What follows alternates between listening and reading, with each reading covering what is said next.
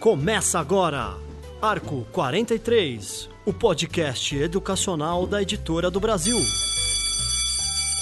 Olá, educadores! Sou Luiz Guide e começa agora o podcast Arco 43. No programa de hoje, vamos falar sobre gamificação, que é como pode transformar a educação, é joguinho, não é joguinho, é tabuleiro, o que, que nós vamos falar um pouco disso. Conosco no estúdio hoje, Guilherme Loureiro, o Gui Loureiro. Ele é gerente de planejamento da Hive, que desenvolve games, plataformas. Obrigado, Gui, pela presença. Obrigado a vocês. Bom dia aí, boa tarde, boa noite para quem estiver ouvindo. Isso aí, com a gente também, Mauro Berimbau, ele é professor da ESPM, professor de marketing, desenvolvimento de jogos, desenvolvedor de gamificação na Silks. É isso, Berimbau? É isso aí, tamo junto aqui. Obrigado pela presença aí com a gente também aqui no estúdio.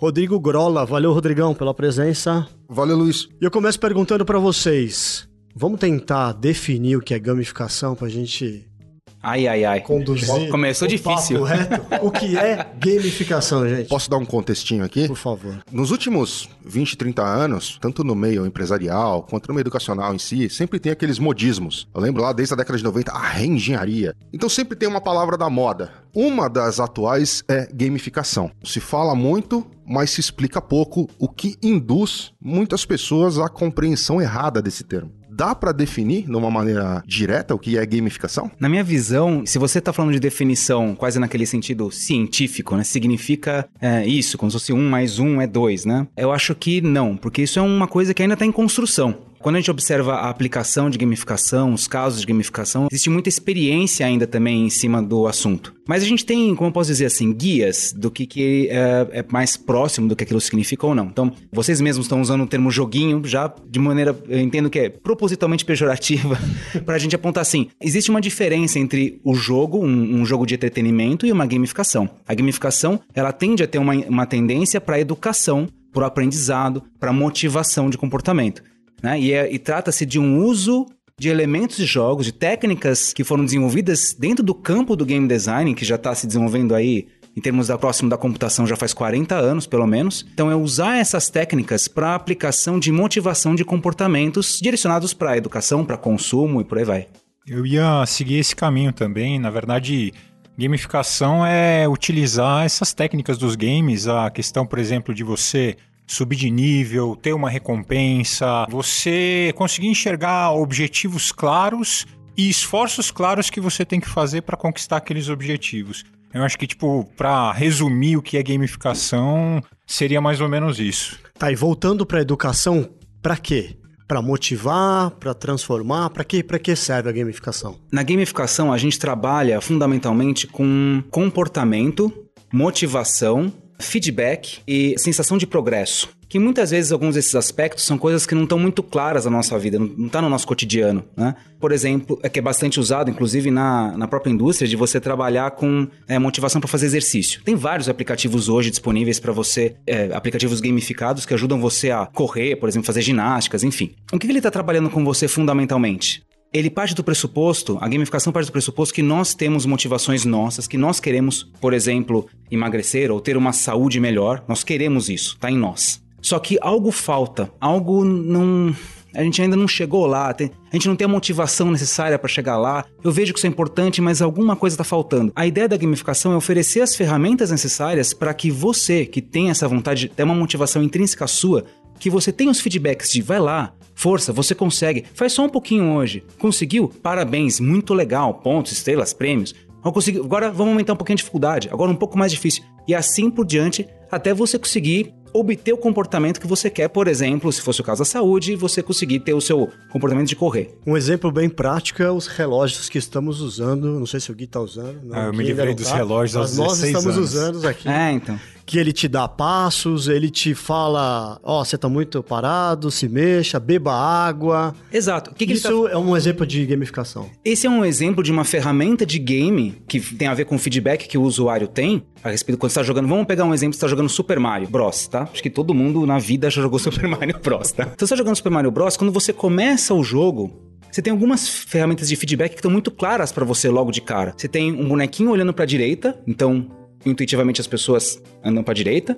Você tem um tempo em cima, você tem uma, você tem uma série de uh, vidinhas, você tem uma série de ferramentas que estão à sua disposição que é, te indicam o que, que você tem que fazer para você obter sucesso. Num objetivo que é totalmente lúdico. O que o pessoal da gamificação se faz a pergunta é assim: cara, será que eu não consigo transformar isso? Pegar essa motivação que eu tô colocando pro cara ali, que é totalmente por diversão, de, de salve a princesa, será que eu não consigo falar pro cara, beba mais água?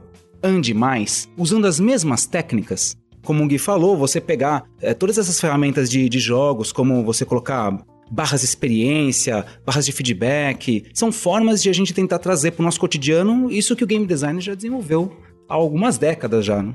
É, eu acho que é uma questão de organizar também, né? Quando você, por exemplo, vê isso aplicado em empresas ou salas de aula, é uma forma de organizar coisas que às vezes ficavam meio perdidas, que eram necessárias de serem feitas, mas ficavam meio perdidas. Então, por exemplo, quando uma empresa instaura um feedback a cada três meses, ela está instaurando uma espécie de gamificação, porque naquele feedback ela vai passar o que, que é necessário para você evoluir, para o funcionário evoluir, para o colaborador evoluir, né? E a mesma coisa no colégio, né? Então, quando você tem a prova, a prova ela é uma gamificação, você usa aquilo para passar de ano. Mas e todos os outros aspectos? Por exemplo, faltar na sala de aula, fazer tarefas, coisas assim. O que, que você consegue organizar dentro de uma gamificação dentro da sala de aula para conseguir fazer com que as crianças, os alunos, etc., consigam cumprir aqueles objetivos e, e, se adequem né, às normas e aprendam também, porque tudo fica muito mais fácil. Então a gente pode dizer que a gamificação, então, ela pega elementos de jogo para criar métodos para alguns objetivos, é isso?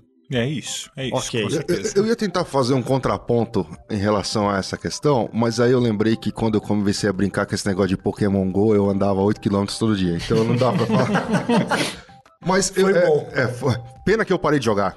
Mas tem um outro ponto que eu acho que muitas das pessoas não levam em, em consideração, que é a questão da, do aprendizado de processos. Que eu acho ele traz um valor muito maior do que a, a glória em si de você vencer ou completar um detalhe. Vocês acham que falta um pouco de olhar para esse nível? Porque parece que hoje em dia tudo ficou ganhar, ganhar, ganhar e muito pouco em face ao aprendizado. Às vezes processos que são muito complicados de você entender quando você gamifica, você transforma no jogo, eles são assimilados de maneira mais simples. Dá um exemplo, Rodrigo, do que você está falando. Você está dizendo em termos de processo o seguinte, que é, é, muitas vezes é mais interessante o processo do que a conquista de fato do chegar no Sim, objetivo. Porque ganhar exemplo, ou perder. Quando a gente vai para um treinamento, que nem isso aconteceu, por exemplo, na convenção aqui na própria editora, às vezes você precisa transmitir para os colaboradores determinados processos internos, como as coisas têm que acontecer. Só que esses processos no slideshow, no fluxograma, são extremamente complexos. Você transformar esse processo num joguinho, seja um board, seja um jogo de digital. Normalmente em convenção a gente acaba indo pro, ou pro board game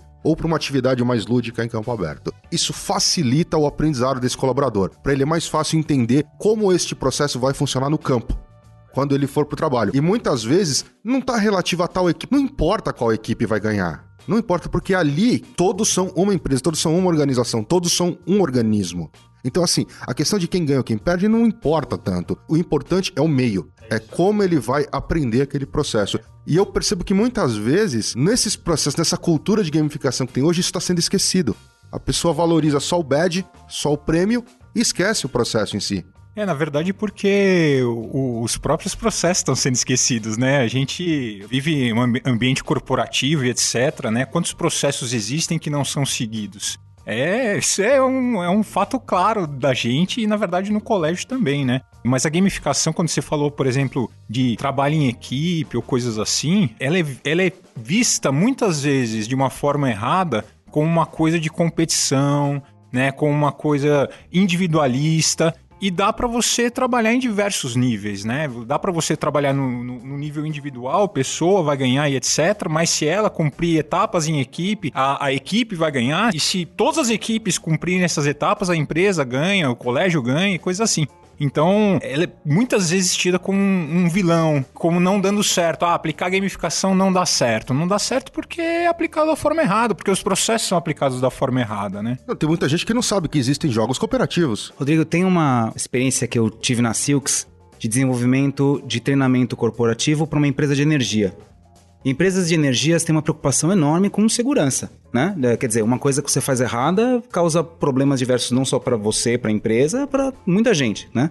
Uh, e, a, e nesse, nesse programa, a proposta. É, desse joguinho, se o cara perde, às vezes ele morre e não tem mais ele vida. Ele não tem né? mais vida, exato. Não só ele morre, ele pode morrer uma galera com ele. Então é um assunto muito sério e as empresas levam isso muito a sério também. Então, uh, o objetivo desse, desse uh, programa de gamificação que a gente planejou era de exatamente passar essas, essas estruturas de segurança para os diversos funcionários. Aí você falou dessa questão de vitória e derrota. Nesse caso em particular, quando a gente vai pro, observa os processos dentro de uma empresa, as preocupações que eles têm com o caminho, a gente observa que no fundo, no fundo, já existe um jogo acontecendo lá dentro. Por exemplo, existe um funcionário que ele está fazendo as tarefas porque ele quer ganhar o salário dele no final do mês. Mas muitas das pessoas que estão lá não estão só lá porque só pelo salário. Nós fazemos as coisas que fazemos por tantos outros motivos. Porque a gente gosta do que a gente faz, porque a gente vê valor no que a gente faz, Pode ser uma questão de oportunidade, sim, mas podem ser tantos outros motivos que levam a gente a fazer as coisas que, que nós que a gente decidimos. Se sente útil. Exatamente. Tem pessoas que têm um cargo de responsabilidade, se sentem responsáveis pelo, por, por aquilo que eles estão fazendo, pelos resultados. Então, muitas vezes, na, nesse caso em específico, o que a grande proposta era, além só de pegar todas essas preocupações com segurança que a empresa já tinha e assumir isso numa plataforma digital para oferecer uh, feedback para as pessoas, quem viu, quem não viu, como você foi, se você foi bem, foi, se foi mais ou menos, foi mal. Então, isso é um feedback básico, mas acima de tudo a gente assumiu que existem pessoas que estavam lá, que queriam estar lá e que muitas vezes ter o nome dela expostas como uma pessoa legal, um cara que está se dedicando, um cara que faz um bom trabalho, já era suficiente para que ele se sinta motivado para assistir os treinamentos que eram tão importantes para a empresa. Quer dizer, não tem tanto a ver com vencer ou perder, mas muitas vezes identificar que existem jogos que já estão acontecendo lá, já está na sociedade. Então, se você materializa isso para uma pessoa numa plataforma, reconhece esses valores, isso já funciona muito bem. Por exemplo, há quantos anos o McDonald's não coloca na parede funcionário do mês?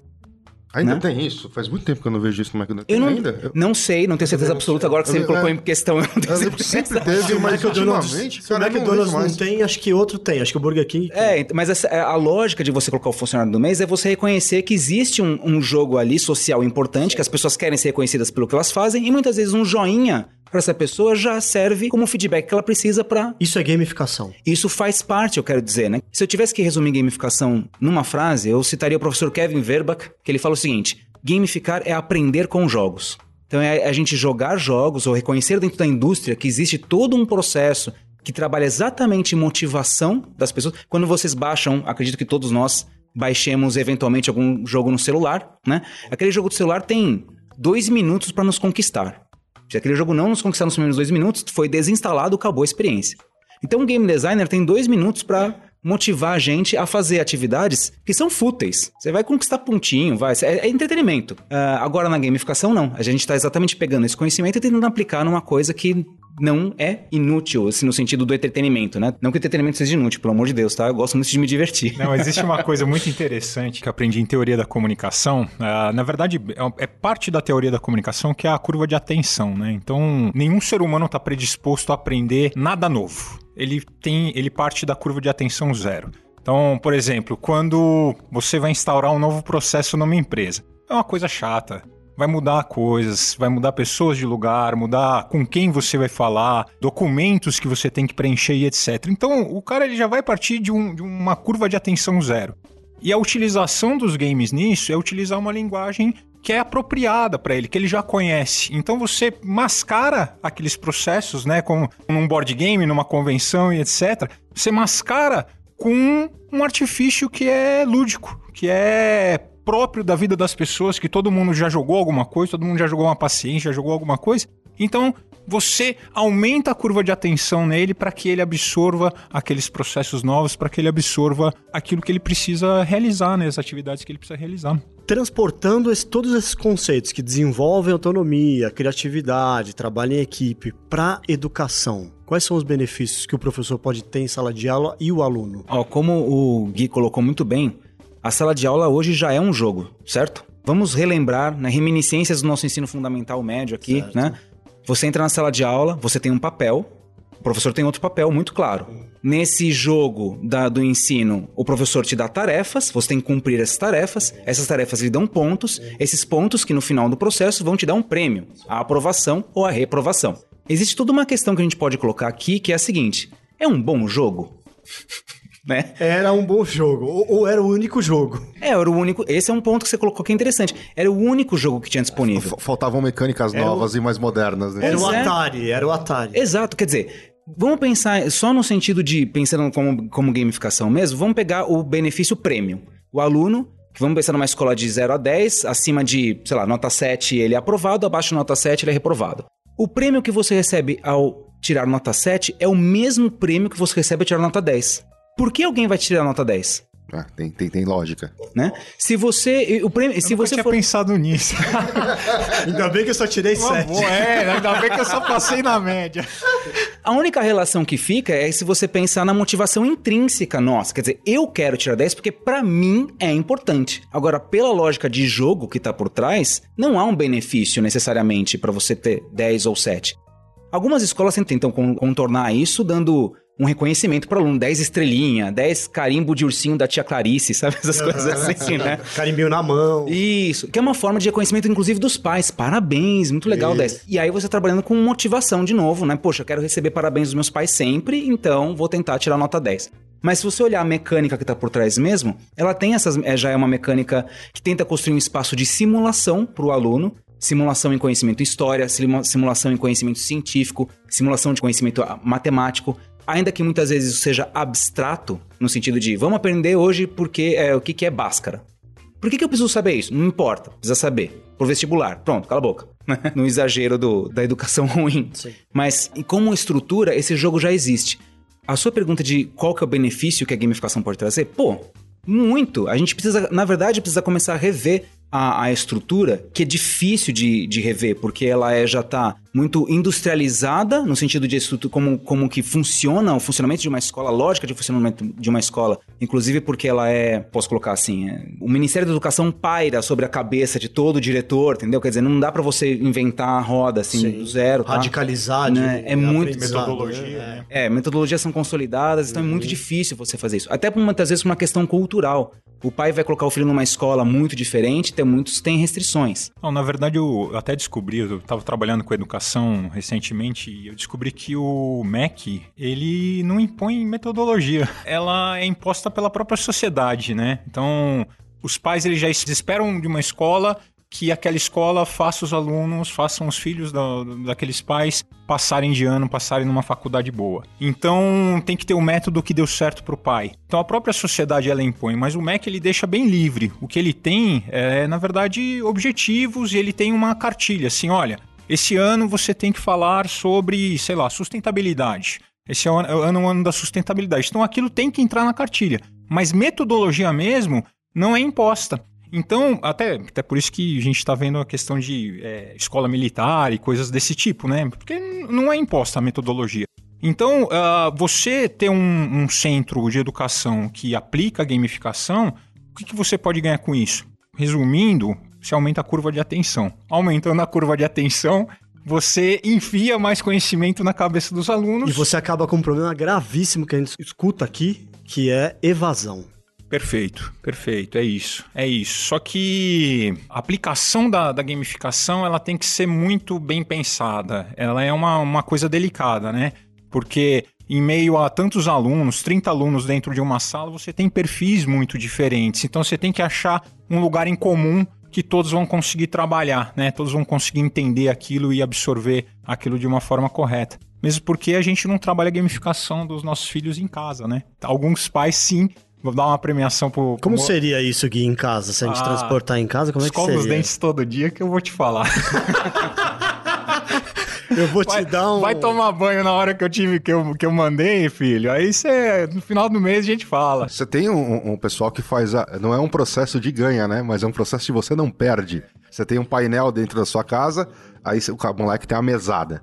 Ah, não escovou o dente. Então ele vai tomando Menos xizinho. 10. E aí no final ele vai tendo os descontos, né? No fim do mês é o que ele... Não é um processo de ganhar, mas é um processo de evitar perder, né? É um outro, um outro, um outro sistema de jogo, mas é a mesma coisa. Que é, que é uma lógica difícil de trabalhar, né? Você pensar em termos de game assim, você trabalhar pra não perder é, é muito triste, né? Ah, O gostoso é você trabalhar pra ganhar. Pra ganhar é mais legal. É, Chama imposto isso aí. exatamente, né? Outra coisa pra gente pensar gamificação também. Ô Brimbal, o que, que você tem feito lá com os alunos de novo e que dá pra gente contar para os professores e, e aplicar em sala de aula? Na sala de aula eu sempre tento, dando aula no ensino superior, né? Sempre tento trazer alguma técnica de gamificação para a sala de aula, que de um lado me dá bastante trabalho, mas me dá bastante retorno também. Então, nas aulas de marketing, por exemplo, eu crio um, eu tento simular com os alunos que eles fazem papel de consultores. Então, eles têm que abrir uma empresa, eu transformo a nota deles em dinheiro. Então, eles não tiram nota 0 a 10, eles ganham de mil a 10 mil reais. Quando eles abrem a empresa, eles têm que pagar um dinheiro. Então, eles começam todos me devendo 20 mil reais. Foi o preço que eles usaram para abrir a empresa. Ah, professor, eu posso fazer com 7. Ah, falei que chamava imposto isso aí? É, é isso aí. Um bom negócio. Professor, posso. É, grupos de 3 a 6, pessoal. Professor, posso fazer com 7? Pode, custa mais 1.250. Professor, mas eu posso fazer com 2? Pode, você vai ter um bônus aqui, porque para você vai ser mais difícil. Então eu tento trabalhar com essas relações, uh, eu coloco casos para eles trabalharem, eles vão ganhar, no final do, das tarefas eu coloco a participação de mercado deles, que na tentativa, já que é uma aula de marketing, eles têm que se acostumar com certos termos e certas uh, características próprias do mercado, nesse espaço, uh, eles experimentando sobre o assunto, mesmo treinando o marketing, eles vão se aculturando com relação ao processo. Então eu tento construir uma espécie de simulação para eles. Mas já aconteceu também de eu fazer, não, não fazer transformar o processo inteiro da aula num, num, grande jogo, mas pegar momentos de um, pegar uma etapa, uma aula e colocar uma atividade lúdica naquela aula para algum fim específico. Então, teve uma vez que eu na, na aula, numa aula do semestre passado do curso de Ciências Sociais, que eu tive que dar uma aula sobre Pierre Bourdieu. E Pierre Bourdieu fala sobre relações de, de conflito social, né? Ele fala sobre relações de poder, é, relações de dominantes e dominados dentro da sociedade. Então eu construí uma, uma estrutura de um, um jogo para eles, que todos eles formavam famílias, formavam clãs, e um desses clãs eu determinei ia ser o dominante de tudo. Então, o grupo dos dominantes iam ganhar três pontos na média, e o resto do pessoal não ia ganhar nada. Porque eles são os dominantes, eles são os manda-chuva, tá? Só que os dominantes eles tinham um segredo. Eles, tinham, eles sabiam um jogo, eu ensinei para eles um jogo, e quem olhasse o jogo deles, qualquer um dos alunos, quem olhasse o jogo deles sem falar nada, sem saber regras, sem saber nada, era um tipo de jogo de paciência, de dominó, tá? Quem descobrisse as regras e entrasse no jogo ia poder participar desses três pontos na média. No final do dia a gente gravou, fez. Ele passava a ser fazer parte do grupo dominante. A partir do momento que ele faz parte do grupo dominante, ele ganha, ganha o poder também junto de, dos três pontos na média. Aí eu deixei regras colocadas, eu coloquei pro pessoal participar. Eu achei que ia causar uma guerra civil dentro da sala de aula, porque todo mundo começou a querer participar e brigar. Teve um pessoal que começou a gritar: Revolução, nós somos 25, eles são 3, vamos virar essa mesa. Na verdade, todas as teorias e ciências sociais estavam se manifestando ali naquela simulação. Tá? E aí, no final de todo o processo, quando terminou, eu acalmei eles, encerrei o processo. Aí eu falei, pessoal, eu menti. O grupo não ia receber três pontos na média. Então, ah, pô, que sacanagem. Mas todo mundo, porque participou, vai receber um. Ah, não, tudo bem, então legal, não. A gente saiu numa média boa para não causar revoluções. Ganhando, né? é. Mas enfim, são técnicas diferentes que a gente tá pensando o quê? Voltando ao assunto original pensando na gamificação, não como um jogo ou como uma aplicação, eu não vejo uma fórmula da gamificação, mas eu vejo um aprendizado que a gente tem com jogos a respeito desse assunto. O Berimbau falou uma coisa interessante. Para muita gente hoje, gamificação tem a ver com joguinhos eletrônicos. E ele deu alguns exemplos de como isso acontece, por exemplo, na sala de aula, analogicamente. As pessoas esquecem que a humanidade joga desde talvez desde que o macaquinho virou homem, certo? Então você tinha, dentro do conceito de jogos mesmo, você tem o xadrez, que é um jogo antiquíssimo, você tem o Senet, que era egípcio. Como é que a gente faz para fazer a pessoa entender que gamificação não tem nada a ver com o jogo digital? Não é só isso, que ok, faz parte, mas não é só isso. O professor na sala de aula, ele pode usar coisas simples, bolinhas ou cubos de madeira ou coisas realmente táteis, né, pra, pra molecada, pra Ou essa história que o Biribão acabou de contar, esse contexto histórico e tal. Eu acho que quem aplica é quem tem que saber o termo, etc, né? Mas é, o termo, ele às vezes é tido meio como pejorativo, né? Tem pessoas que jogam todos os dias e não se acham gamers. A vozinha que fica jogando paciência todos os dias, ou Spider, ou qualquer coisa do tipo, ela é viciada em games, né? Mas ela nunca vai, vai, vai se chamar de gamer. Então, o, a questão do, da, do gamificação, ter o um nome game, ela já vem com uma bagagem ali pejorativa para quem não é desse meio, né? Então quem aplica, beleza, utiliza o nome, fala que tá aplicando gamificação ou não, mas o processo ele tem que ser mais fluido. Ele não tem que parecer realmente um, um jogo, não tem que ser chamado de jogo, né? Tem que ser mais, mais leve. Mas o Gui, você acha que essa vozinha, porque ela tá jogando com o baralho e não no computador, que é por isso que ela não se acha gamer? Ah, provavelmente, provavelmente. Sabe que na, na, uma das coisas que eu faço na Silks é a pesquisa Game Brasil, que a gente mapeia exatamente o comportamento de uh, consumidores de jogos, especificamente digitais, mas não exclusivamente, né? Uh, para mapear exatamente esse comportamento de consumo. E dentro, uma das coisas que a gente, que a gente aprendeu muito nessa pesquisa é o que, que significa ser gamer. E tem a ver com essa relação cultural que você está falando, porque tem a ver com cultura. Eu não sou gamer, porque eu, imagina, eu jogo só uma hora por dia no celular. Uma hora, você consumir uma mídia uma hora por dia, todos os dias no celular, é bastante coisa, né? Não sei se alguém passa uma hora por dia lendo um livro, por exemplo. Né? Talvez a gente passe duas horas por dia com sorte assistindo uma série do Netflix, será? Quer dizer, é um consumo. Maratonando. É, mais, né? é um consumo é um consumo alto, né? Só que a gente não se considera assim. Existe o que está por trás dessa relação da gente entender até onde vai a gamificação, que ela não é só dentro do território digital, tem a ver com uma questão de cultura que já foi, já está incutida em nós há anos pela indústria do videogame.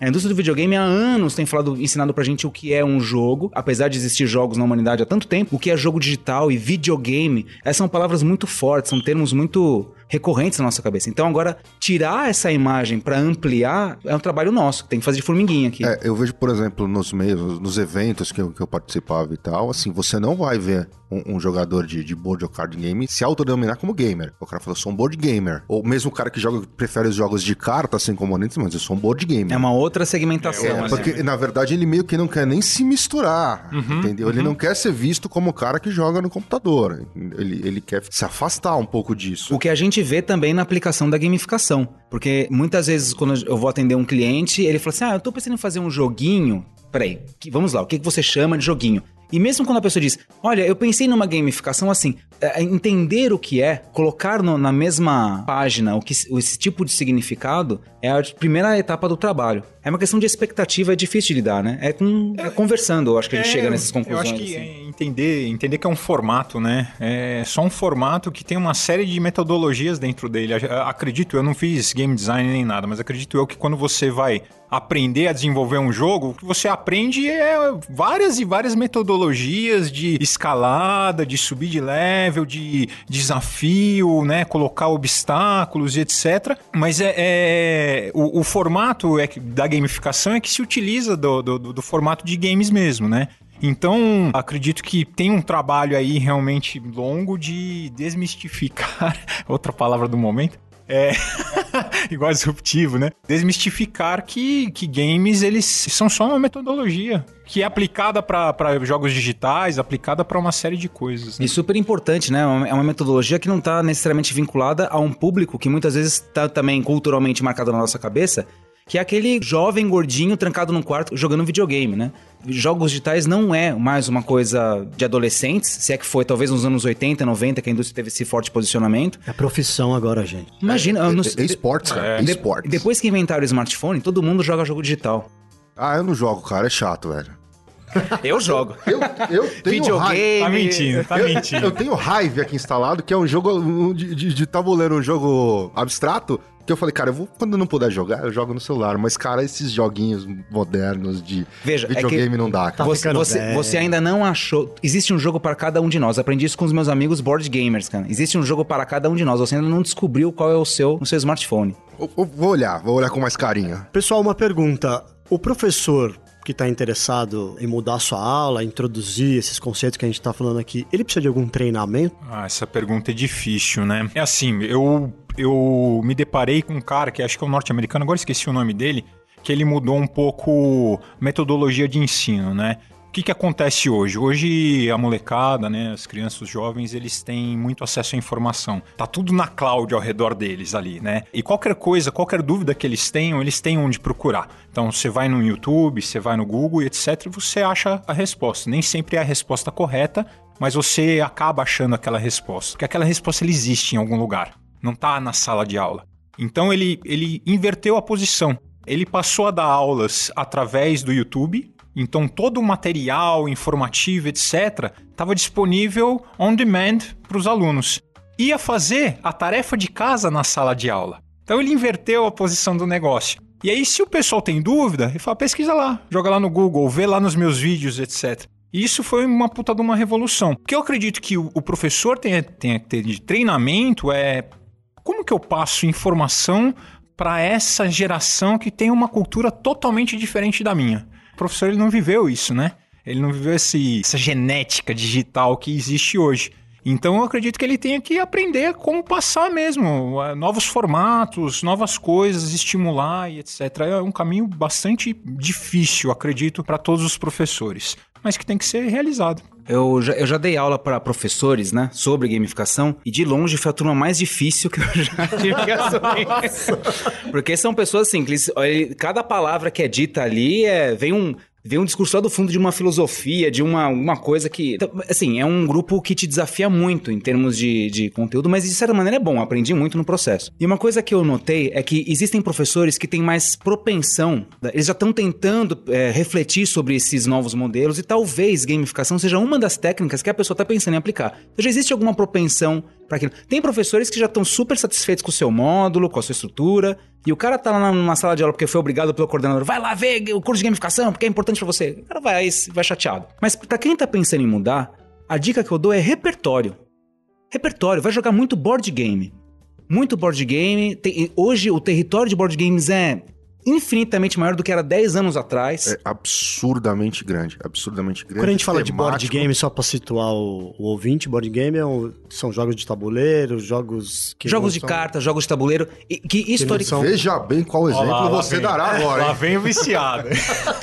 Vamos lá, que os caminhos comuns, assim, o repertório que é comum a todas as pessoas, são jogos que eram da Estrela ou da Hasbro, okay. que todo mundo já jogou na vida. Banco Imobiliário, Jogo da Vida, Detetive, aí essas versões Hasbro, é, Clue, Monopoly, enfim, War. War. Coisas okay. que todo mundo tem na cabeça. Mas, se você for atrás de tantas outras editoras que existem hoje, Conclave, Galápagos, Redbox, Galápagos, Redbox Conclave, tem...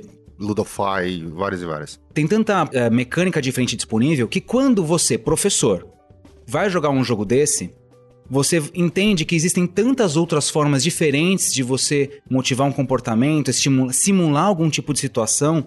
Mesmo um território fantasioso, você está evitando ataques zumbis, você está contando uma história, você está, enfim, não importa qual é o território. O que importa é que eu estou muitas vezes ensinando aquela pessoa a planejar, a, a organizar recursos, a tomar decisões uh, importantes, uh, a competir ou a colaborar. Pensar então, antes, né? Pensar antes de fazer alguma coisa. São técnicas que estão lá no board game, que podem inclusive ser levadas para a sala de aula. Ou o board game pode ser levado para a sala de aula com uma estrutura disponível e que vai trazer para um repertório muito legal para esse cara que já tem propensão tomar a decisão, cara, esse jogo tem tudo a ver com a minha sala de aula, por exemplo, sei lá, é um jogo sobre mercado financeiro e eu dou aula sobre finanças, então putz, tem tudo a ver. Eu já sou mais do mundo do RPG. RPG é legal também. É, né? não, que eu, eu, mudei como pessoa jogando RPG, assim, aprendi muito mesmo. E essa Mudou questão de... como, Gui? Ah, mudei, eu virei... RPG virei um... o, jogo, de, jogo de interpretação, interpretação livros. Tá? É, não, é, não da coluna, né? Pra, pra quem não conhece, professores que estão ouvindo a gente não conhece, ele tá falando de role and play games. É isso aí, é isso aí. É, não, mudei como pessoa mesmo, me tornei uma pessoa melhor, assim, de mais preocupado com natureza, mais preocupado com, sei lá, fazer o bem, coisas desse tipo, assim. depoimento bom. É, eu acho que ajuda muito. Tem algumas coisas que são importantes frisar, até para o professor que está ouvindo a gente falar de board game, é importante deixar esse cara que jogou lá nos anos 80 e 90, que jogou um banco imobiliário, jogou um War, que os jogos mudaram. Não é mais aquela coisa maçante. Você não senta para jogar e não sabe quando isso vai acabar. Os jogos modernos têm muitas características diferentes e uma das mais importantes é tempo. Hoje você senta, você pega um jogo moderno, se tá escrito que ele leva duas horas, ele tem duas horas de duração, é mais ou menos o tempo que ele tem. E às vezes o professor não quer implementar isso porque acha que ele vai, pô, não vou conseguir colocar um, um jogo no, no, em uma aula. Não, dependendo do jogo, ele consegue. Acho que uma boa indicação de, de jogo, né, para aprender essa metodologia, e falando de board mesmo, é qualquer coisa cooperativa, né? Porque não, não tinha jogo de tabuleiro cooperativo antes, de você. É, todo mundo contra a mesa, né? Todo, todo mundo contra o jogo, de você formar um time diferenciado e etc., com características diferenciadas. E agora isso existe, né? É, e tem bastante. Então, uh, você se deparar com um jogo desse, com certeza você vai aprender que o mundo não é jogo da vida, todos os, os tipos de jogos que você jogou antes já mudaram bastante. Né? Tem um jogo que funciona muito bem para os professores, da, pelo menos da meus colegas da SPM, que lá a gente trabalha muito com um território de humanas, muita discussão, troca de ideias, enfim. E um jogo chamado Dixit, D-I-X-I-T. Tem, eu vi, já vi vários professores aplicando isso em sala de aula, porque no game você tem figuras abstratas que cada, uh, numa rodada, as pessoas pegam uma figura dessas, abstrata dessas, contam uma história em cima dela, uma frase, uma palavra, e a partir daí as pessoas, os outros jogadores têm que adivinhar, e aí o professor pega aquela mecânica básica para ensinar para os alunos, por exemplo, argumentação, convencimento, é, trabalho em equipe, etc. Quer dizer, ele, ele muda o jogo para tentar aplicar numa outra situação. Então, acho que o território dos board games hoje, reforçando a resposta inicial, pode ser um bom caminho para o professor interessado começar a aplicar na sua sala de aula. Vocês citaram algumas editoras que, que fazem jogos, que produzem jogos. Existe algum jogo já pronto para ser aplicado em sala de aula? Olha, eu já vi jogos, assim, empresas que fazem esses jogos já direcionados. Eu já vi algumas coisas voltadas para o mercado financeiro, etc. Mas. liberado para público, para é, pegar assim. então, eu acho que isso é mais complicado. Até porque muitas vezes, como a sala de aula é um espaço muito proprietário do professor, eu acredito. A forma que ele dá aula, o ritmo que ele dá aula, os momentos, né? Eu vejo mais facilmente ele ganhando repertório nos jogos de cartas e tabuleiro, é, e ele encontrando aquilo que ele enxerga que encaixa mais no processo metodológico dele de aplicação de sala de aula e usando, adaptando aquilo para o seu, pro seu gosto. Né? É, trabalhando com, com educação, né? Eu sou marqueteiro, então na verdade eu trabalhava é, a educação era meu cliente, né? Eu entrei muito em grupo de Facebook de professores que ficam discutindo como aplicar novos métodos de ensino, etc. E lá eles é, disponibilizam muito material mesmo mesmo. Tem alguns games ali. Tem que dar uma vasculhada, uma garimpada na internet, com certeza deve ter, mas de cabeça, assim, é, liberado para público utilizar, eu não, eu, não eu lembro acho, de nenhum. Eu acho que nem. nem ok, disponível para compra tem. O que não tem no Brasil, tem muito pouco, são editoras dedicadas aos jogos educacionais. E as editoras didáticas poderiam ou deveriam investir para complementar os seus conteúdos usando a gamificação? Eu acho que sim. Eu acho que é um, é, existe um mercado interessante para isso. A gente tem alguns. O ano passado, ano retrasado, por exemplo, a Conclave trouxe o. Eu não lembro como ficou traduzido no Brasil, mas em inglês é o Animal Upon Animal, que é um jogo onde você coloca bichinhos um em cima do outro. É um jogo para crianças, é pré-alfabetização. Certo. Eu tenho um jogo que eu comprei para jogar com meu filho de 6 anos, que é Horror Story Cubs. Que são dados, são nove dados, e cada dado tem. Cada um deles tem. Ah, tem uma carinha feliz, jacaré, casinha. São figuras diferentes. Você põe no, no saquinho, escolhe três, joga. E a criança tem que montar uma história com essas com aqueles, com, elementos. Com aqueles elementos. Lá fora. Legal, já muito legal. Muito legal, bacana, muito legal. Mas eu vou pegar o nome. Mas lá fora saiu esse jogo em versão dados maiores, que é para o professor usar em sala de aula. Para nós não chegou. Então, assim, existem jogos que dá para fazer aplicação direta, que você não, não demanda uma, sei lá, você não precisa de uma aula inteira para explicar um jogo para a criança.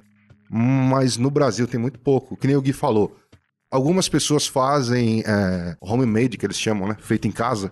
Alguns professores fazem isso para levar para a sala de aula. Mas aí tem outras questões de investimento. Escola pública, por exemplo, não tem verba para comprar o joguinho, entendeu? Então, como... Esse jogo não poderia ser um material adicional do conteúdo do livro didático ou, ou, ou, do material didático da criança? Acho que, acho que poderia ser do, do, do próprio professor para aplicar. É, se der para ele um material ali que. Que tivesse é de, no livro do professor. É, vai. que é destacável e Isso. etc., cheio de peças, cheio de, de, de coisas, dados e figuras ilustrativas, cartões para distribuir na sala. Eu, eu acho que, pô, é, é legal, né? Podia rolar. É, né? Com certeza. E, você vai incentivar, a molecada vai, vai querer fazer, vai se engajar. E aí no final você tá contando contando uma história, né? Você tá passando um conhecimento, não é o jogo por, pelo jogo. Eu acho que funciona. Tem uma coisa que eu acho que é muito difícil da implementação dos jogos em sala de aula, que é uma barreira que a gente já discutiu aqui, uma barreira cultural. Nós, professores, nós estamos muito habituados a dar prova, dar nota de 0 a 10, a dar aquele feedback naquele instante, naquele momento.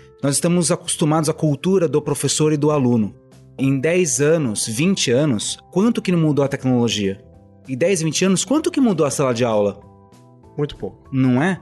Então, essa cultura da sala de aula, dessa, estrutura, né? Não, não tô dizendo que ela tem que acabar, né? Nada disso, não é isso, tá? Mas que é, é algo difícil de você, muitas vezes, mesmo como game designer, você chegar numa escola e falar: olha, tem um novo método, uma nova técnica. Talvez o professor tenha dificuldade de adaptar aquilo, sabe? Porque, né? mas, mas onde é que tá a prova? Onde é que tá minha matemática? Onde é que tá minha, minha história? Onde é que. É, essa relação é um pouco complicada. Por isso que eu acho que é mais fácil o caminho contrário. O professor enxergar isso como uma coisa, não um método aparecer para o professor, mas o professor enxergar isso como uma coisa legal e ele começar a trazer essa cultura para alterar aos poucos, né? A gente vai alterando essa relação da essa cultura escolar que a gente carrega com a gente, como, na minha visão, já é um jogo velho. E o professor tem que estar tá bem aberto a essa, é, esse tema, né? E, e, se ele não tiver, você acha um caminho para isso, né? Eu morei em Floripa durante dois anos e tive um amigo meu que era professor. Só que ele também era game developer, né? Era game designer ali. E ele foi contratado para dar aula de computação, aquelas aulas, aquelas aulas extras assim, sabe, o pessoal ficar aprendendo Excel, aquela coisa bonita, legal pra caramba. é super atrativo. É super bacana. E ó, como criar um e-mail, né? E aí o que que ele fez? Ele descobriu que nessas aulas chatas que ele estava dando, que a molecada não não se interessava em aprender, é, ele descobriu que a molecada estava com muita dificuldade em história. Ele falou: Eu vou criar um, um, jogo que vai contar a história que eles estão aprendendo agora. E aí ele mostrou as médias depois para a diretoria e etc. E os alunos que participaram dessa aula complementar de computação, geralmente a média da escola era 5 de 10 e passou para 7 de 10 né? Depois que a molecada aprendeu história... Você sabe como era Através de um game. Cara, é um game bem simples falando do descobrimento do Brasil. Tá. Era pra, pra criancinha pequena. Mas isso eu acho que é um método legal, né? Você tem aqueles, aqueles jogos de decisões que você conta a história por que não narrar a história do mundo através daquilo, né? É, através de personagens é, característicos daquilo. Então, isso eu acho que funcionaria bem. Funcionaria bem. Os jogos da Telltale, por exemplo, adapta aquilo para a educação, que para mim é um, é um formato bem redondo. É bem legal. São todos elementos para deixar a aula mais é, interativa, atrativa, o aluno mudar o conceito de aprendizagem, ele melhorar a média. Tem tudo a ver com a educação, né? Agora, uma coisa muito importante que Johann Hausingham né, já, já ensina pra gente, filósofo e historiador de 1938, o jogo é um ato voluntário. Então eu já escutei várias, de vários professores o seguinte: pô, mas tem um cara na minha sala que não quer estudar de jeito nenhum. Não, esquece. Se o cara não quer de jeito nenhum, você pode, você pode sambar, pode ficar pelado lá na frente não importa, né? É, cê, vai virar publicitário cê depois. Não, é, se, não... se você fizer. Ou jornalista. Se você quiser, se você quiser fazer uma aula, se você fizer uma aula expositiva, vai ter centenas de pessoas que não vão, algumas pessoas que não vão olhar também. É, quer dizer, é, o ponto é, não é o método que é a solução, mas a gente sabe que tem coisas que hoje tão, não estão funcionando tão bem e que muitas vezes o método vai ajudar a atrair algumas pessoas que não estão hoje tão conectadas, né? É auxiliar, uma ferramenta, né? Mas, Benibal, você não acha que assim, você tem, tem um ambiente gamificado, vamos dizer assim, você transformar aquela aula num jogo, de repente aquele moleque ali que não estava muito atento, de repente ele não aguça a curiosidade ah, dele e ele chega e fala, pô, mas espera aí, o que que tá acontecendo aí? Eu acho que tem esse potencial sim. Agora, por que que esse rapaz, ou essa menina, enfim, tá desinteressada? Eu acho que a resposta a essa pergunta são tantas coisas, sabe? Quer dizer, será que tá acontecendo alguma coisa na casa dessa pessoa? Será que ela tem algum tipo de, talvez, de deficiência mesmo que não, tá, não foi diagnosticada e a gente não tá sabendo lidar? Ou depressão? Se, ou será que, ou de repente é bullying que ela tá sofrendo, então ela se, se... Quer dizer, são tantos motivos que não, muitas vezes não é um método que vai resolver isso. Agora, voltando à minha posição original a, a, mecânica do nota do 0 a 10, passa com 5, passa com 7 e tal, já é uma mecânica muito velha e a gente pode fazer disso uma mecânica mais legal, sem dúvida. E talvez, naqueles casos do aluno que dispersa, tá meio de saco cheio, mas hoje eu tô muito cansado, talvez para esse aluno que eu vou supor que seja médio, é, em termos de estar na média, né? Uh, talvez ele tenha algum tipo de ganho melhor, porque a gamificação pode envolvê-lo melhor. Mas uh, é diferente da, da, expectativa de que todos os alunos agora vão se engajar e serão as melhores pessoas do mundo. Haja, né? Se, se alguém descobrir esse método, por favor, me conta, porque eu tô precisando é, aplicar nas minhas aí, vamos patentear. Não, e, e tem a questão, né, de de faixa etária também, né? Você é, criar um, um, ecossistema lúdico de aprendizagem para crianças pequenas, elas vão pegar rapidinho porque elas estão nessa fase de, de, de, pegar, de absorver mais conteúdo. O adolescente já é um. Né, um... e aí, para você enfiar alguma coisa na cabeça dele, é complexo, né? Eu vejo muito ganho. Você falou de escola pública, né? É, eu vejo muito ganho em escola pública, porque os, os alunos ali eles são carentes de reconhecimento, eles são carentes né, de é, atenção. Atenção, de premiação, de coisas desse tipo, né? E de coisas simples, coisas simples. Um... E o game te dá isso. É, eu tenho um, eu tenho um, um amigo que é o, é o, meu mestre de RPG, né? Eu jogo RPG até hoje. E ele dá aula em escola pública, na Paraisópolis, e ele criou um, um RPG ali com a molecada tal e a premiação era levá-los para a Sala São Paulo para ver uma orquestra. E, cara, foi um puta do engajamento, porque eles são carentes que disso, legal. sabe? Maravilhoso, então, eu hein? Acho, é, legal. eu acho que funciona muito bem muito em escola pública. Eu acho que o método da gamificação, ele entra melhor em escola pública do que na escola particular. Ô Gui, mas você não acha que a hora que chega no adolescente o RPG brilha mais do ah, que outros processos de, de, gamificação? Porra, com certeza, porque na adolescência que o moleque tá... A adolescente ou adolescente, ele tá fervilhando ali de ideias que ele mesmo não consegue concatenar, não consegue de emoções. É, eu acho que o RPG ele pode, ele pode ajudar nesse sentido, pode ajudar a você se conhecer um pouco melhor. Vocês acham que os games podem ajudar em algum momento na verificação de conteúdo? Na prova, efetivamente? Você diz é, em, em medir. Aplicação de prova. Em vez daquela tradicional, questões de 1 a 10, a gente pode de repente inserir um game, e aí nós estamos falando de nota, nós estamos falando de mérito. Ó, tem um. Tem um Mas um... que você meça a absorção do conteúdo, é possível isso? Tem um pesquisador, se não me engano, ele é do, daquele lado viking da Europa, sabe? Do norte da, da Europa, assim. É, o nome, sobrenome dele é Karhulati. E ele se preocupa em def, definir o que é um videogame. E a definição de videogame dele é o seguinte: videogames são artefatos que medem competência. Então pensa o seguinte: você está jogando Super Mario Bros. Vamos voltar ao tema que acho que tudo. Tetris. Vamos mudar de, de, jogo comum, vai. Tetris. O Tetris te dá um desafio. Vocês lembram do Tetris, né? O que, que você tem que fazer no Tetris? Você tem que. Não pode deixar as pecinhas encherem o poço. Você tem que encaixar todas, não deixar nenhum espaço em branco nas linhas. Quando você preenche uma linha, some. É esse o desafio que ele te dá.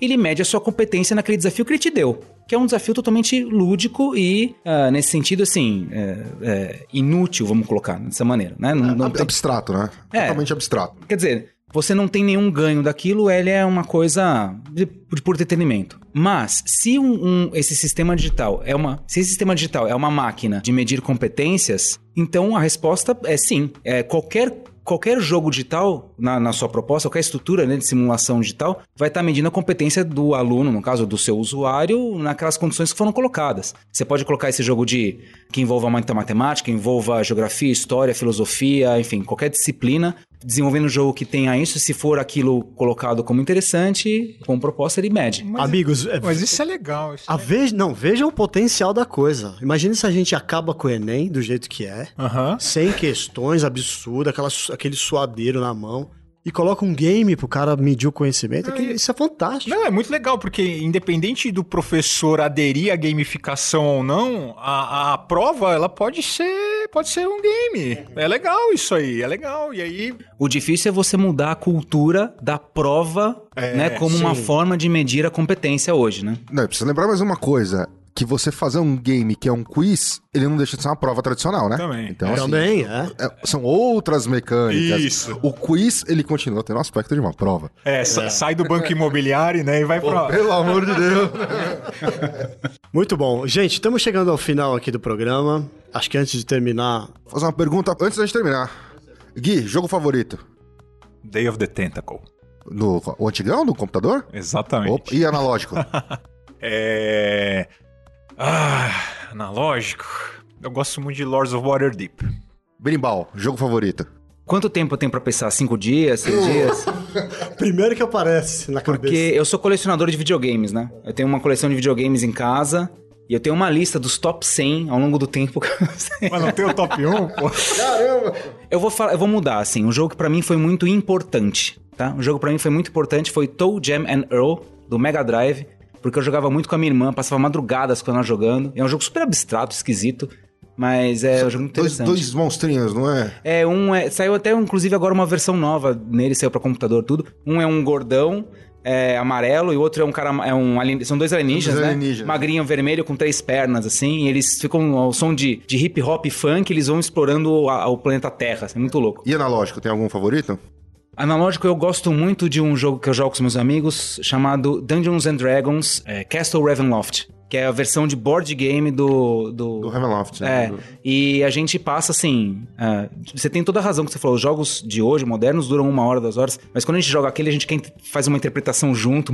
dura quatro É, horas. vira um RPGzão. Vira. Então é, é uma minha, diversão preferida. E, e o seu? Eu sou você, o seu, é. Eu, eu sou um cara tradicional no videogame, né? Eu gosto de Mega Man do Nintendinho de 8 bits. Todas as versões. Inclusive. esse- Um, um, dois, três, quatro, cinco rodadas. Até o- um, um é muito difícil, né? Mas até o 6 eu acho sensacional. Um, um eu apanho um pouquinho, mas os outros são Eu legais. gamifiquei um negócio com os meus filhos com o Mega Man. O Mega Man é É, sensacional, eu comprei o Collection, né? E aí falei pra eles, ah, então quer dizer que vocês querem o Nintendo Switch no final do ano? Falei, então é o seguinte, eu quero ver vocês passando de fase, tirando foto de todos os Mega Man, e eu quero ver do 2 também, que o 2 é o mais difícil. E aí, Ah, não ah, conseguiram. Tem ressalvas quanto a Não isso, hein? conseguiram, não conseguiram. Tô até agora tentando lá pra ganhar o Switch, mas não vão ganhar não. Nos, nos analógicos é que eu complico um pouquinho. Assim, nos abstratos eu gosto muito do Hive. Não sei se vocês jogaram Hive. É considerado o xadrez do século XXI. É sensacional. Pena que não trouxeram pro Brasil ainda, porque não é um jogo novo. E nos temáticos, cara, aí me complica. Gosto de Viticulture, gosto de The Gallerist. Mas assim, acho, cara, o jogo que me fez viciar no, no board game foi o Hive. Um jogo de tabuleiro que eu gosto, toda vez que eu levo, eu conto a história do jogo, todo mundo gosta muito, faz muito sucesso. É um jogo chamado Red November. Já ouviu falar? Não vou falar. É baseado no Red October, né? Acho que todo mundo lembra do filme do livro. Red November é a história de gnomos russos que vivem dentro de um submarino que está em, em chamas, o motor dele tá, tá quebrando, o oxigênio tá acabando, e, e tem um Kraken do lado de fora que tá para destruir o submarino. Então o objetivo desses gnomos é sobreviver, dos jogadores, portanto, sobreviver pelo tempo de game de 60 minutos enquanto, enquanto chega o resgate. E aí, pra você tentar resolver os problemas, você bebe vodka, que aí você ganha coragem, aí você vai. É um jogo bem divertido. Eu vou dar uma dica de, de, de, board, rapidão, que é co-op, que eu acho que é uma boa introdução. Pandemic. Pandemic... Nunca joguei o Pandemic, Meu, cara. sensacional, foi o que introduziu esse novo mundo de board games pra mim. Pandemic é um jogo co-op muito legal. Eu sou bem old school, eu gosto do Guitar Hero, por causa dos sucessos do rock. Joguei muito com, com a molecada, os primos. E River Raid, né, cara? River Raid é um jogo classicaço do Atari. Sabe que esse- década de 80. Esse jogo, inclusive, pra indústria do- dos games foi muito importante. Foi o primeiro jogo desenvolvido por uma mulher. A Ka- é Ah, o Karen River Shaw. O River Raid?